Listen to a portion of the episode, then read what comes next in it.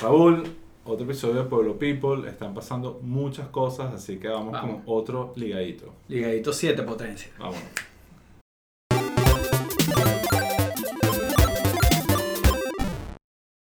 Bueno, Raúl, aquí estamos. Otro episodio de Pueblo People.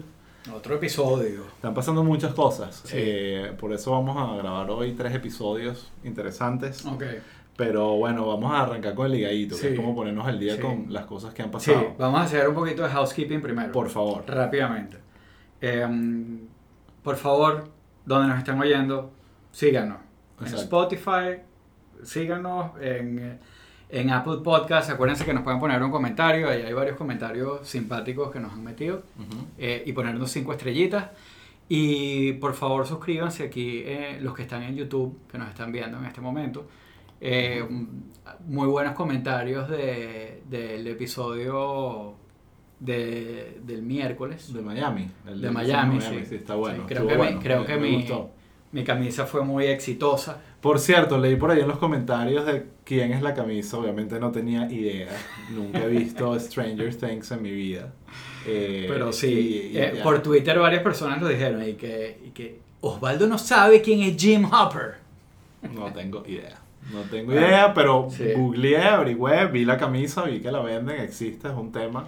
Bueno, pero Y tú, nada, tú sabes te que, que para Pueblo Day eh, Val vio una foto que yo puse en Instagram con esa camisa porque era Halloween. Ok, y hicimos, mi familia se disfrazó de Stranger Things porque mis hijas son fanáticas. Ok, y yo me vestí como el policía pues. Exacto. y Val vio esa camisa que es la que es como hawaiana y me dijo "Oye, que esa es perfecta para Pueblo Day Claro, es que es ochentosa, ¿no? sí Después- tal cual pero Eh, un poquito arruchadita ¿no? Sí, Pero- sí, sí, estoy alegre con la selección de hoy. Sí, está, sí. está un poco más Sí, tranquila. un poquito más, Un poco más más tranquila. sí. Pero bueno, ajá, ¿qué Pero- más de housekeeping? ¿Qué más tenemos? ¿Qué más de housekeeping rápidamente? Acuérdense que en Caracas Chronicles estamos posteando, eh, eh, estamos posteando los episodios, entonces si de repente están perdidos, no saben qué sacamos esta semana, estamos publicando más o menos tres episodios a la semana, métanse en Caracas Chronicles y ahí van a ver eh, lo que estamos sacando, o sea, me- hacemos como una especie de mix, ahí un post con todo. Eh, ar- eh, síganos en Twitter, arroba pueblo underscore people y por supuesto en Instagram, arroba pueblo people. Está bien. Y bueno, yo creo que eso es todo de Está bien, está bien, perfecto, síganos, compártanlo. Sí. Eh, Compártanlo, En verdad, el, episodio de Miami está divertido. Los que, no solo los que viven en Miami, sino los que Sí. lo han visitado, creo que es un buen episodio para ver la ciudad con, con otros ojos o Sí, darle otro contexto. Yo, creo también que tam- de ahí salieron un par de comentarios sobre, bueno, nosotros no hablamos mal del Doral ni nada, eh, pero yo creo que definitivamente tenemos que hacer un episodio en eco así de ir al Doral y, y- y Dale, hacer y desmitificar el Doral. Exacto. Porque creo que, que pasa un poco en el Doral lo que pasaba como en Miami, Ujú.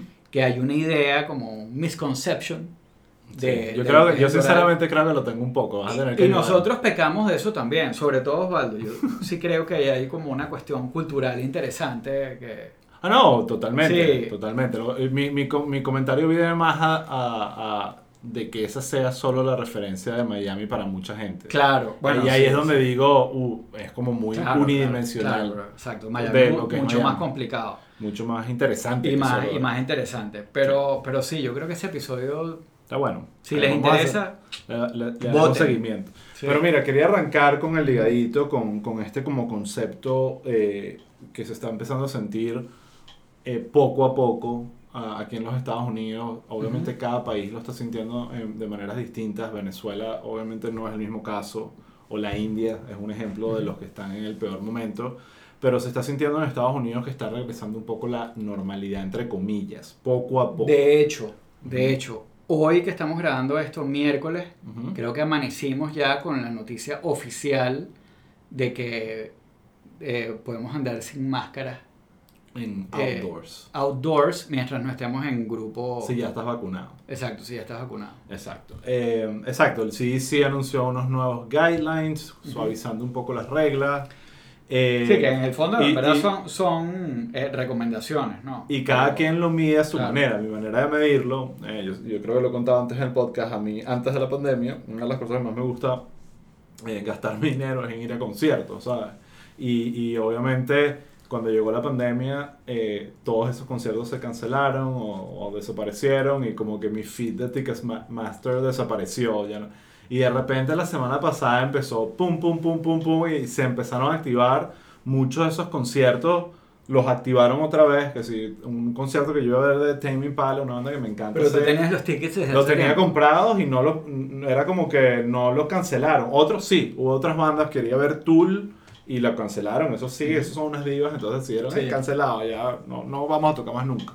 Eh, pero pero Tame Impala lo hizo, compré entradas para Billboard, que es un comediante que me encanta. Sí, todo esto, todo esto septiembre, octubre, noviembre, por ahí es que se siente que la cosa Ah, por cierto que Billboard vi, eh, vio un clipcito de, de Billboard con Joe Rogan. se está rodando por ahí. Sí, que Joe Rogan está anti-masker Ah, y, sí. no anti-masker, sino anti- Anti-vax, sí. anti-vaxxer, Que- anti-coronavirus. O sea Está que- como que ambiguo, eh, ambiguo al respecto, como que ah, los jóvenes Sí, no se tienen, como, ajá, los ese tienen un sistema inmune Sí. solo con hacer ejercicio, comer bien, y es como que no se Pero el, trata el, el de clipcito él está como- bueno de, Billboard diciéndole que, y que mira, flaco, yo no me voy a poner aquí sin mi título de médico hablando con, contigo, que no tienes título de médico con un par de tabacos, tú con una bandera de Estados Unidos por detrás. Es perfecto. eh, eh, a, a hablar de, o sea, vamos a hacerle caso al CDC, pues, que es la gente que tiene la... Sí, es muy Billboard, bueno. eso es muy Pero tú sabes que, que está bueno también que,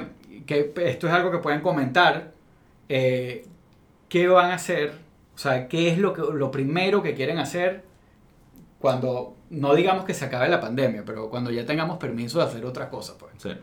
Eh, que es un buen punto, de ir a, a- ir a un Para mí, stand ir a conciertos, ver comedia, Para mí definitivamente uno, eh, claro, nosotros vivimos en Florida Y comer. y la diferencia no es tanto porque, porque nuestro Ron de Santi no, no, no nos presionó tanto. Vamos a tener Este, que hacer un episodio. Sí, vamos a tener que hacer un pueblo person de Sí. Ron de Santi. Probablemente. Eh, pero, pero, chamo, a mí me hace falta ir al cine. Lo malo, o sea, ya se puede ir al cine eh, y ya, me, ir- ya iría más tranquilo. Lo malo es que no hay película para ver en el cine.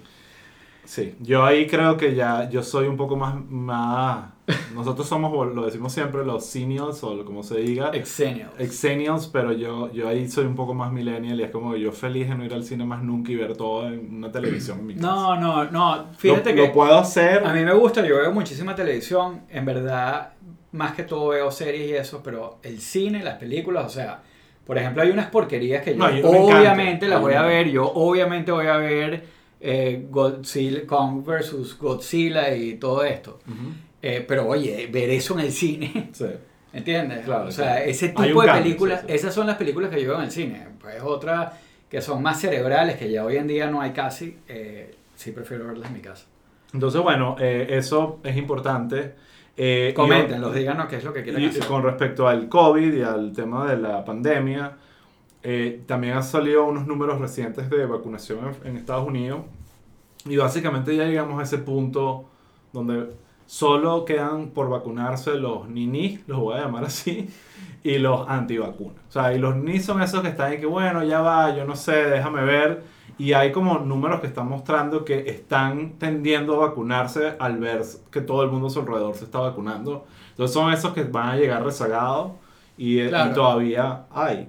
Pero hay cuentos, ya lo hemos hablado de gente que, que llegó y mi- llegó de viaje a otro país y el mismo día se pudo, se fue a un Walmart o a un Publix y se vacunó. Tengo ejemplos Ah, directos. Exacto, yo también. Entonces está, está pasando mucho ya eso aquí en Florida. Y bueno, si, no, si hay gente en Estados Unidos que no se quiere vacunar, no se preocupen, hay vacunas para los que lleguen. Incluso creo que fue, creo que fue el alcalde de North Miami o alguien de, de, alguien de, de, de, la ciudad de North Miami que dijo que bienvenidos los turistas que se pueden vacunar, Sí. todos, están todos bienvenidos. Entonces, eh, Sí, es esa, una buena esa señal. incomodidad de la que hablamos ya la semana pasada, que la hablamos, yo creo que ya esta semana la, Sí. la quitaron completamente. De hecho, me comentó un amigo en Washington que, o sea, que él fue a vacunarse, él llegó tal cual, turismo de vacuna. Se bajó del avión y fue a vacunarse y no le pidieron nada. O sea, pero nada, nada, nada, nada, ni el nombre. Dice que llegó y eso, hay vacunas y, vacunas. Entonces, bueno, eso es una buena noticia. Eh, eso no quiere decir que todo el mundo ya se vacunó, lo hemos hablado antes, mucha gente no se quiere vacunar y eso va a seguir siendo un problema. Incluso eh, escuché el otro día eh, que ha habido un intento importante de convencer a, no sé si te acuerdas, a Donald Trump, era el expresidente de este país. Ah. Eh, hemos hablado de él antes, pero están tratando de convencerlo de que, haga, de que, haga, un anuncio público para que pedirle a la gente que se vacune porque saben que, que, él es una de las personas que tiene más influencia sobre los trompistas, obviamente. Claro, sobre los que no se quieren eh, vacunar. Sobre los que no se quieren vacunar y, y, y, está negado, obviamente, a pesar de que él y toda su familia ya se vacunó. Entonces, eh, pareciera que va acorde al personaje. Entonces, bueno, e, ese es el tema con la, la, vacuna, pero quiero que ahorita soltemos otro tema que tú me cuentes un poquito, que es el tema del censo, porque salieron ya como que la, eh, digamos, un reporte inicial, no creo que está completo todavía, si, de repente estoy equivocado, sobre los números que va a arrojar el censo.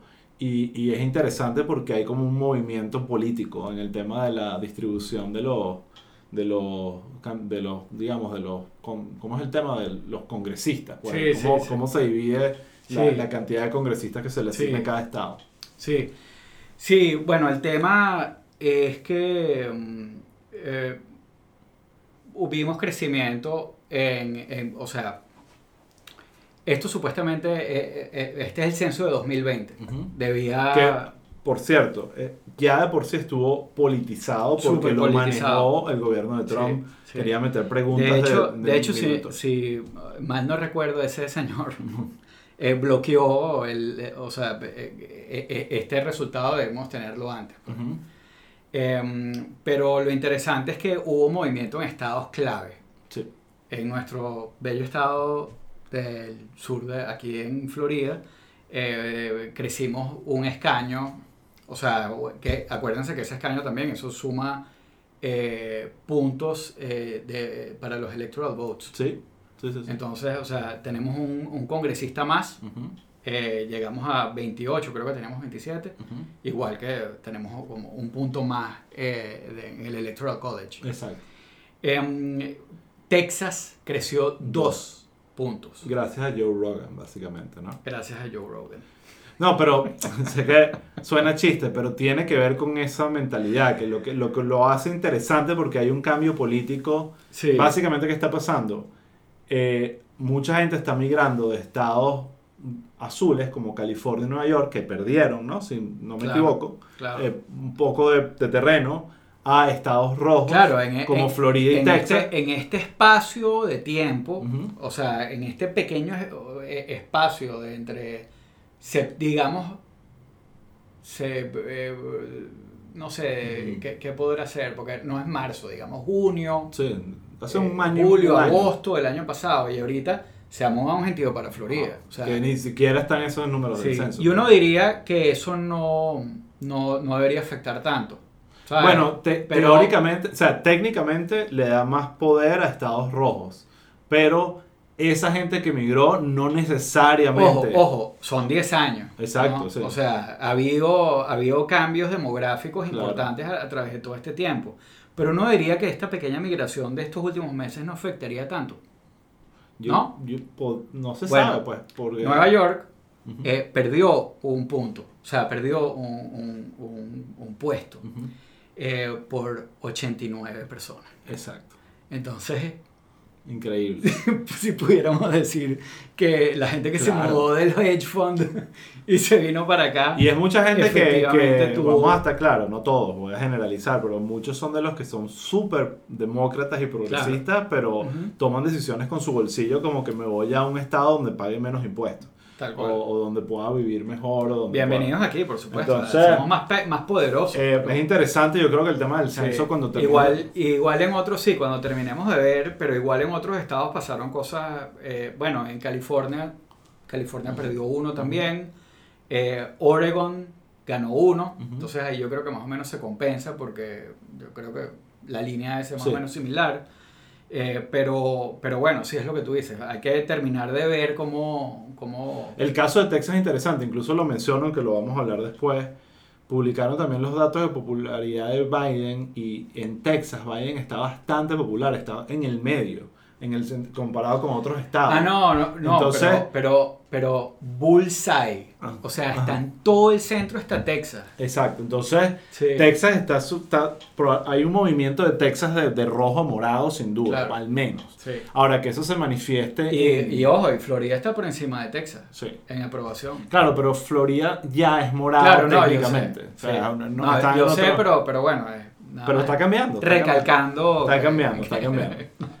¿Algo más del censo? No, más nada. Yo creo, o sea, más nada porque lo vamos a seguir hablando y... Mira, ahorita vamos a hacer, antes de entrar en hablar de un poquito de Biden, quiero hablar, como me encanta, es una de mis partes favoritas de Pueblo People, Raúl, es hablar paja de algunos locos de, de la derecha.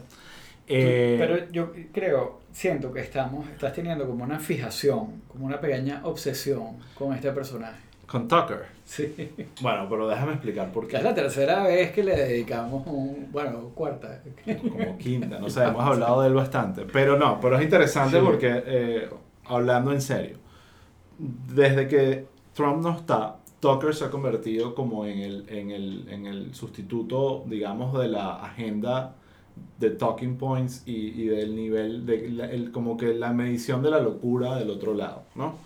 Eh, y esto lo voy a hablar rapidito, no quiero entrar mucho detalle, pero es muy interesante como Tucker ha estado ahorita en su programa de Fox News hablando del White Replacement Theory. ¿Qué es eso? El White Replacement, voy a traducir eso a español, es como la teoría del reemplazo. Del reemplazo. Algo así. Y él básicamente está diciendo que tiene sentido limitar los votos a minorías, porque si no, los blancos se van a sentir desanimados de participar en las elecciones y está argumentando muchísimo a favor de la supresión del voto. La supresión de la, eh, argumentando que nosotros estábamos aquí antes como que si este país lo hubiesen fundado unos blancos eh, y, está, y, que vengan de otros lados, realmente hay que limitar que voten porque si no nosotros nos vamos a sentir mal. By the way, ¿tú oíste, ¿tuviste el videito ese que estaba circulando por ahí de Rick Santorum? Eh, no donde el tipo dice... Pero me, perdón, me sorprendería que dijese algo coherente. No, no, no, no, no, no. O sea, eh, eh, eh, básicamente un discurso del KKK. Pero, pero, pero impresionante. O sea, el tipo empieza diciendo algo como que... When this nation was birthed... Sí. Captas la frase. Sí, sí, sí, sí. Birth of a Nation. es la película esa viejísima donde básicamente Ku Klux Klan son héroes. Tal cual. Eh, y, y, y, nada, y, y, está dando un discurso así todo, y de repente empieza a hablar como de, de los values, de, o sea, de los values americanos, de lo que él considera que son los americanos verdaderos. Entonces eh, habla de, de, bueno, de esta gente que vino de Europa y se estableció aquí con sus values religiosos y aquí no había nada pero absolutamente nada. Y de repente el tipo dice como que, bueno, habían unos indios, pero en verdad... Eh, era nada, pues. Era nada y eso no se integró a nuestra cultura. O sea, es un, es, un tema de... Eh, pero fíjate, o sea, eso fue esta semana. Es el, eh, ¿Cuál sería la traducción al español? Entitlement. Yo lo que siento es que uno lo, que, lo que sufre muchísimo muchos blancos en este país no, pero es que están totalmente desconectados del, del claro, contexto Pero lo del, eh, lo del entitlement yo creo que tiene que ver con esto y es algo como muy... Es como le genera el blind spot. El entitlement le genera el blind spot. Es, como, mucho de algo de como de las Karen, ¿no? Sí.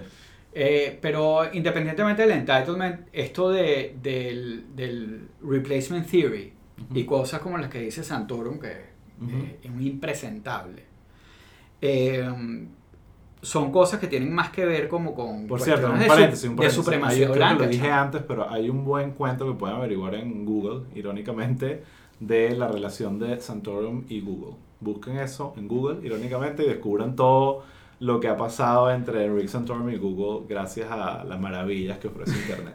Pero bueno, lo, lo, que quiero decir es que, o sea, esto va un poquito más allá. Esto tiene que ver más con supremacía blanca y... Sí.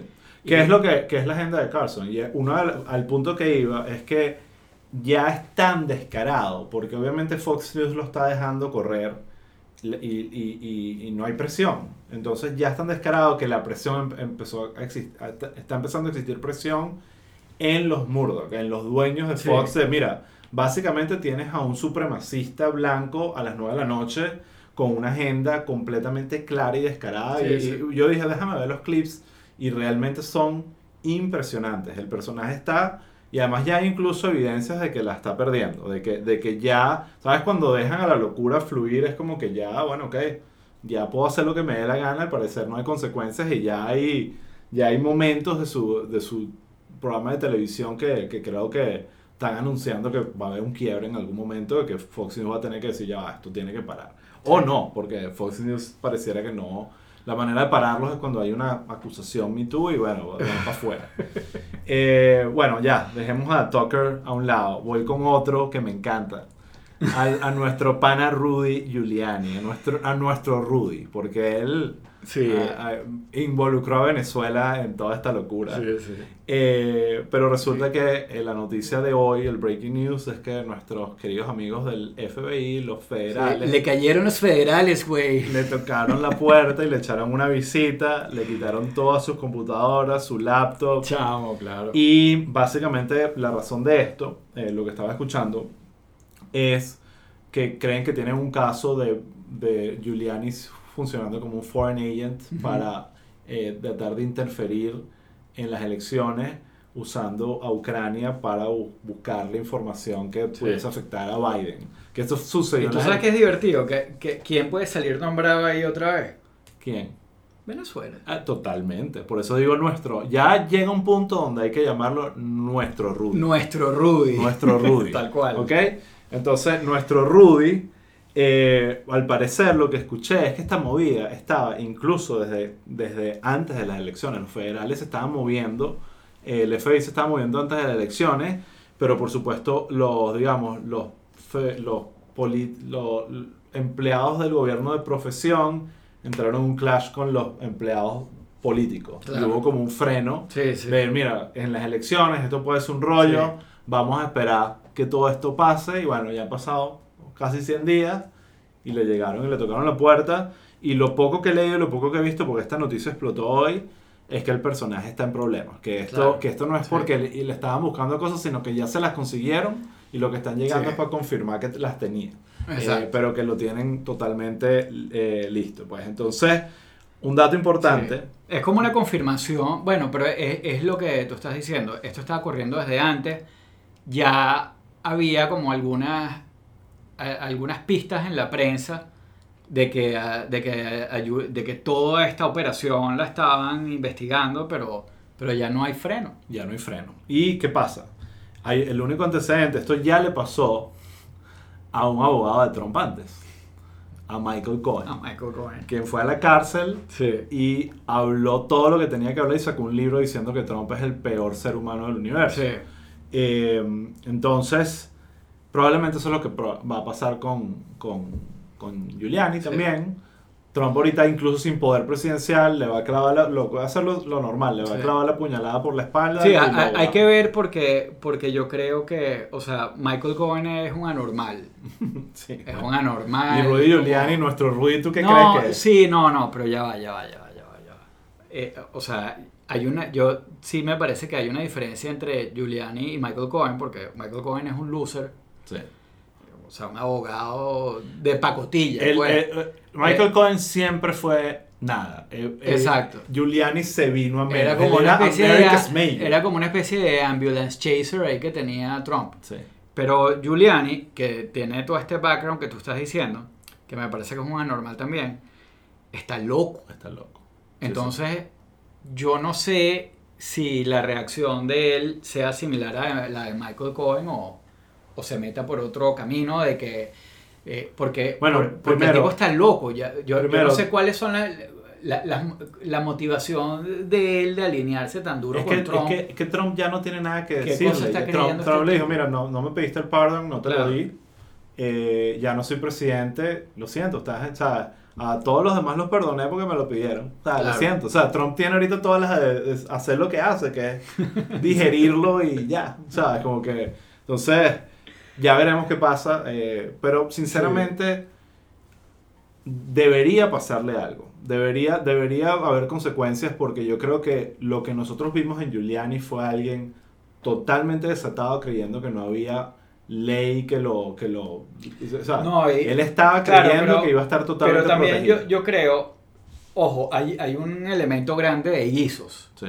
Obvio. Eh, y además tú ves ahí lo que él pretendía cobrar o lo que cobró, que cobró y que 10 mil dólares el día. Eh, y, y que él ha estado involucrado en varias negociaciones, de, o sea, que, que son negocios al final. Pero yo sí creo que hay un elemento de él creyendo que, que así, tú sabes, como los, la gente de las teorías conspirativas que, que, bueno, que creen que Trump es el salvador y que llegó el momento de defender la patria y todo ese cuento. Yo sí creo que él sí tenía como un elemento ahí, no voy a decir, no voy a decir ideológico, pero sí como de, de fantasía que Sí. tenía metido en la cabeza que, que, que hacía que, que se aline- que, que hizo que se alineara tan, tan duro con esta agenda que era completamente demente. Pues. Exacto. Bueno, eh, bueno. ya, hablemos, pa- pasemos a, a noticias de Biden para cerrar este episodio. Ah, claro, había que hacer una sección para jalarle bola a Biden. Claro, eso es lo que... Bueno, no sé, en este caso no estoy tan seguro si jalarle bola, pero lo que quiero es informar lo que dijo, ¿no? Ok.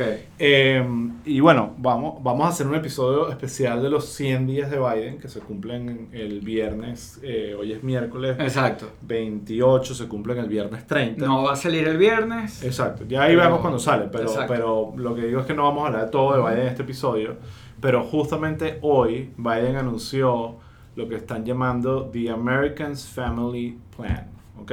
O Families Plan. Entonces, básicamente esto es la segunda parte del paquete enorme de 4 trillones, Ujú. 4.1 trillones de dólares que él está proponiendo. Nosotros ya hablamos de la, de la, de la primera parte eh, hace unos episodios, que es el, el infrastructure, o sea, el, el plan de infraestructura, que es el más de, bueno, de construir. Vamos a hacer puentes y vamos a Sí. construir calles y, y vamos a, a- Es un tema más de construcción y de inversión en, en, Claro. en- en infraestructura. Claro. Este es Que, un que generación de trabajo. Y, Exacto, y, y, y eso en particular eh, era un plan que incluso Trump estaba hablando. Obviamente no el de la misma forma, pero con muchas, digamos, similitudes. Entonces es un plan que de alguna forma tiene un poco más de probabilidades de que tenga algunos republicanos a, su lado, Alineados, Sí. o por lo menos conceptualmente queriendo negociar algo. Este es un poco distinto, porque este pareciera ser más el, lo que... La agenda de la izquierda. La, la agenda de la izquierda, que dicen algunos, el nanny state, el, el ayudar a la gente, el lift up a la gente que está pasando, que está teniendo problemas. Ahora, eh, eso no quiere decir que no haga falta. Yo, yo veo esto aquí y digo, tiene sentido para mí que algo como esto exista en Ok. un país como este, ¿sabes? Ahora, el tamaño, eh, el tema de quién lo va a pagar, eso es toda una conversación, pero siento que hay, hay, hay de- demasiados argumentos a favor. Entonces, voy a partir un poco Ujú. esto de qué trata. Entonces, es un plan, primero, es un plan de 1.8 trillones. Ok. ¿ok? Ya hablamos de esos términos, pero es, un- es una, un, digamos, una factura bastante alta. No es más grande que la primera parte. La primera Ujú. parte es 2.3, el plan de infraestructura, o sea, es 0.5 trillones más. Y a- pero a pesar de que es menor, es un- tiene menos chance de que pase el Senado justamente por lo que voy a decir. Porque es básicamente está enfocado en inversión en educación, en childcare y en programas sociales, básicamente. Entonces, ¿qué son programas sociales? Bueno, por ejemplo, Community College, ayudar muchísimo al childcare, eh, free pre-K, lo que dicen, eh, o educación gratis a- a- a- de, pre-K para abajo, los que quieran aplicar. Y de ese 1.8 trillones, un trillón es gasto, inversión, toman dinero, y o 0.8 trillones es crédito, ¿sabes? Que simplemente es... Créditos va- fiscales. créditos fiscales, vas a pagar menos impuestos, vas a, vas a pagar menos por acá, menos por acá, y eso de alguna forma va- a dejarte más dinero en tu bolsillo. Entonces, eh, hay mucho que tiene sentido, porque hay mucho, digamos, hay mucho de agenda progre en, en el plan, porque mucho tiene de protección a minorías y, y de género. Entonces, un ejemplo perfecto es este tema de eh, childcare. Entonces, bueno, claro, que nanny stay va a pagar el colegio de tus hijos. Pero si lo ves desde el punto de vista, Claro. lo que tú estás ayudando es a esa mamá o a ese papá Que lo- a que puedan trabajar Claro. libremente y puedan realmente producir en su casa si están preocupados de que quién va a cuidar al niño, quién lo va y, y alguien pueda ayudarlos aunque sea mediodía. Claro, pero es que... Eso ayuda a las empresas Y- privadas que están contratando a estas personas a no tener- Absolutamente, y además, bueno, eh, eso es un problema grande eh, que, Wow, aquí que- es que se magnificó además por la pandemia. Sí. Porque una cantidad de colegios, por ejemplo, en el colegio Mis Chamas, nosotros las dejamos, mi esposo y yo trabajamos, y las dejamos en el aftercare. Exacto. Que se quedan en el colegio, eh, juegan, hacen la tarea, eh, tienen como actividades, eh, pues, deporte y todo lo demás, y las buscamos ya al final de la tarde, o sea, cuando cualquiera de los dos podía. Eso se eliminó con esto y, o sea, obviamente es una de las cosas que obliga a que te, te quedes en tu casa. Sí. Nosotros que podemos los dos trabajar desde la casa no hay ningún problema, pero hay una ¿Cuánta cantidad de gente en Estados Unidos que no puede hacer eso. Y, pues. y usualmente afecta mm, eh, más a las mujeres claro. y a las minorías. Entonces Claro, es una y manera... pagar y pagar child care sale en Estados Unidos muchas veces cuesta mucho más de lo que te pagan en el trabajo te sale más barato quedarte en la casa con los hijos Exacto. que pagarles el child care Exacto. así que tiene sentido pues Entonces es un plan ambicioso, tiene, o sea, ¿qué pasa? Esto tiene que pasar el Senado. Entonces, la manera que puede pasar facilito es que dos tercios digan estamos de acuerdo, vámonos, eso no va a pasar nunca, o por lo menos en la situación actual de polarización, pero está este método del budget appropriation, donde Sí, con sí. 50 votos lo logran, pero y, y obviamente ya hay 50 demócratas. sí eso es como como como eh, eh, una especie de para emergencias pues Exacto. eso lo hablamos en el, en el anterior en el anterior. Entonces, ¿qué pasa? Necesita 50, los tiene te- técnicamente, pero hay eh, Manchin y otros más son de esos demócratas en estados eh, rojos o morados Exacto. que no están muy de acuerdo con la cuestión. claro Y yo creo que va a tener tiene al menos que negociar. Entonces, eh, ahí vemos, pues él lo, lo partió en Claro. dos para que el golpe no se sintiera tan duro, pero básicamente está pidiendo 4 trillones de dólares para, Sí. de, de gasto. Esto se está traduciendo, y ya para cerrar el tema, en, en que si tú, y esto lo hablamos en, lo vamos a hablar un poquito en el episodio de Biden, que vamos a hacer de los 100 días, pero, pero Biden sin duda se lanzó de, el, eh, de ir súper agresivo en, en, en los primeros 100 días, entendiendo que la ventana de, de, de aceptación y de luna de miel en un país tan polarizado es muy pequeña, si es Sí. que acaso existe. sí sí sí Entonces, está interesante. Vamos a ver. Claro, y, eh, además, y además eso, el, el under promising y over delivering. Pues. Eso lo vamos a hablar en el episodio. entonces, bueno, eh, otro punto ya para cerrar el ligadito de hoy. Justo hoy, miércoles, ah, va a ser lo que llaman el Joint Session of Congress. Biden se va a dirigir al Congreso. Es lo que usualmente es el State of the Union, pero el State of the Union, el primero de cada presidencia, es el que se hace después de un año. Es Claro. Como que vas a hablar de tu, Sí, sí, sí. Ahorita todavía solo tiene 100 días, entonces se llama técnicamente Joint Session of. Congress. Técnicamente es muy similar, va a ser un discurso de probablemente dos horas, muchos aplausos, la gente se para y, y creo que él va a usar básicamente estos discursos para hablar de sus logros en los primeros 100 días Claro. Y tratar de proyectar una visión Y, para... y lo y bueno, y todo esto está orquestado. O sea, hoy en la mañana dijo lo de las máscaras. Exacto. Después va a hablar. O sea, tiene como toda una. Hay una progresión como de, de pequeños logros recientes que. Entonces, Como bueno, para animar a la gente a lograr entonces, bueno, Bueno, ya- hay una cosa más. No, no nos faltó algo. ¿Qué, ¿qué pasó? Eh, anoche falleció eh, el ministro de Educación de Venezuela, Ah, ajá, Aristóbulo Isturi. ajá. ¿Y qué pasó? Bueno, no sé, importantísimo para este podcast sobre Bueno, avisen si quieren hacer un episodio sobre las implicaciones en, con, en- en- con Sí. las relaciones en Estados Unidos. de la Exacto, el Foreign Policy de Estados Unidos porque se murió Aristóbulo Isturi. Sentí que era importante decirlo, ¿no? Sí, sí, sí. Te, te fuiste para Venezuela, pero lo entiendo. Bueno, lo pero- entiendo. O sea, el- nuestro, eh, nuestra audiencia salvadoreña lo entiende. Y- y- no, no los va a dejar pasar. Eh, pero bueno, ya para cerrar Había que después de este, de este inciso bizarro, Ujú. eh, vamos a escuchar hoy a, a Biden hablar y probablemente en los próximos episodios hablaremos un poco más en detalle Sí. de qué fue lo que dijo. Pero importante, vamos a hacer, el próximo episodio que van a ver después de este va a ser un episodio específicamente sobre los 100 días de Biden, los Exacto. primeros 100 días de Biden, no los primeros 100 días de nacido, porque eso hubiese sido, sería hablar de hace 78 años.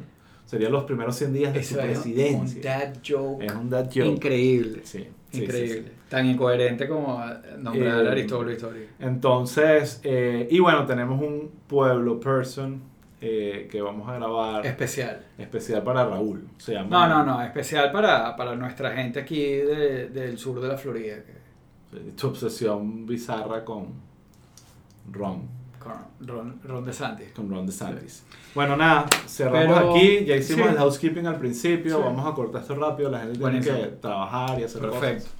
Y Lo- nada, vamos a grabar el otro episodio. Dale. Hasta la próxima.